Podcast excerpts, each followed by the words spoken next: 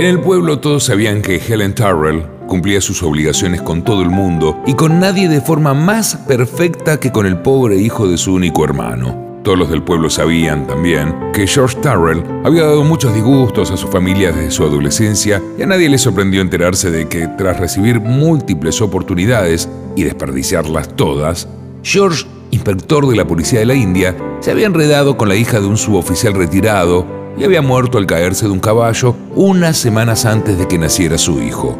Por fortuna, los padres de George ya habían muerto, y aunque Helen, que tenía 35 años y poseía medios propios, se podía haber lavado las manos de todo aquel lamentable asunto, se comportó noblemente y aceptó la responsabilidad de hacerse cargo, pese a que ella misma en aquella época estaba delicada de los pulmones, por lo que había tenido que irse a pasar una temporada al sur de Francia. Pagó el viaje del niño y una niñera desde Bombay, lo fue a buscar a Marsella Cuidó al niño cuando tuvo un ataque de disentería infantil por culpa de un descuido de la niñera, a la cual tuvo que despedir. Y por último, delgada y cansada, pero triunfante, se llevó al niño a fines de otoño, plenamente restablecido, a su casa de Hampshire. Todos esos detalles eran del dominio público, pues Helen era de carácter muy abierto y mantenía que lo único que se lograba con silenciar un escándalo era darle mayores proporciones. Reconocía que George siempre se había comportado como una oveja negra, pero las cosas hubieran podido ir mucho peor si la madre hubiera insistido en su derecho de quedarse con el niño. Por suerte parecía que la gente de esa clase estaba dispuesta a hacer casi cualquier cosa por dinero. Y como George siempre había recurrido a ella cuando tenía problemas, Helen se sentía justificada y sus amigos estaban de acuerdo con ella al cortar todos los lazos con la familia del suboficial y dar al niño todas las ventajas posibles. Lo primero fue que el pastor bautizara al niño con el nombre de Michael.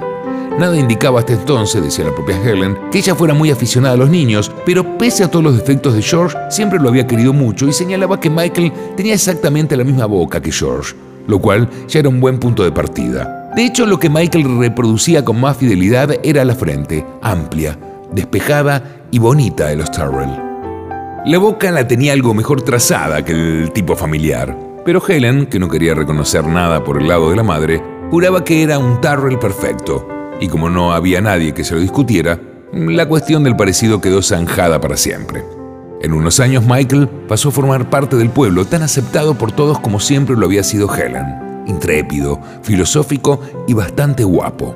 A los seis años quiso saber por qué no podía llamarla mamá, igual que hacían todos los niños con sus madres, le explicó que no era más que su tía y que las tías no eran lo mismo que las mamás, pero que si quería podía llamarle mamá al irse a la cama, como nombre cariñoso y secreto entre los dos.